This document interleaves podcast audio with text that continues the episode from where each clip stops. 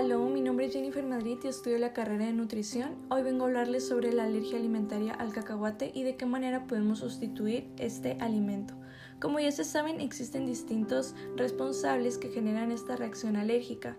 En el caso del maní son nueve que conducen a esta reacción y qué sucede, pues los síntomas como vómitos, calambres en el estómago, indigestión, diarrea, entre otras, que puede llevar a la más grave que es la anafilaxia.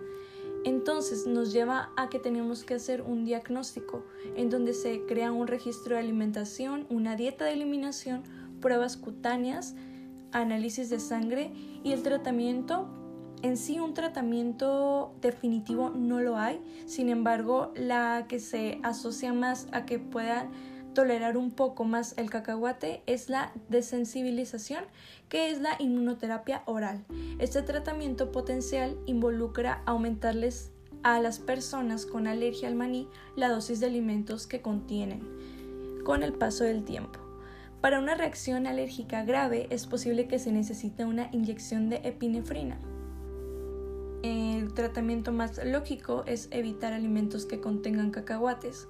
Y ahora, ¿Cuáles son estos alimentos? Bueno, nueces molidas, alimentos horneados como galletas o pasteles, helado y postres helados, barras energéticas, cereales, granolas, panes de cereales, mazapán, dulce de nueces, claras de huevo y azúcar, que es lo que contiene el mazapán.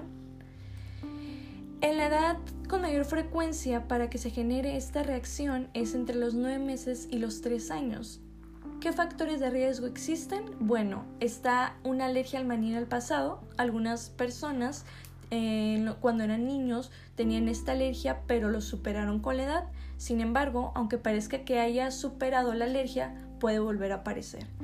Otro factor de riesgo son otras alergias que se pueden tener, familiares con alergias, dermatitis atópica. ¿Con qué podemos sustituir al cacahuate, nuez de la India y almendras?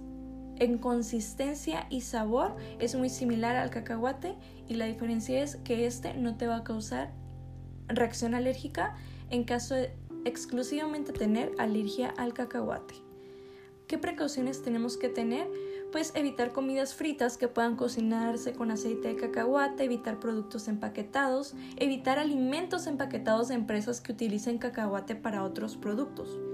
Pedir que las salsas y aderezos se las sirvan aparte ¿Cuáles tratamientos nuevos hay? Pues en Estados Unidos se aprobó el primer tratamiento para mitigar la alergia al cacahuate y esto incluye que se ha aprobado el medicamento llamada Palforcia, indicado en pacientes de 4 a 17 años con un diagnóstico confirmado de alergia a este fruto seco, así como en aquellos con 18 o más años.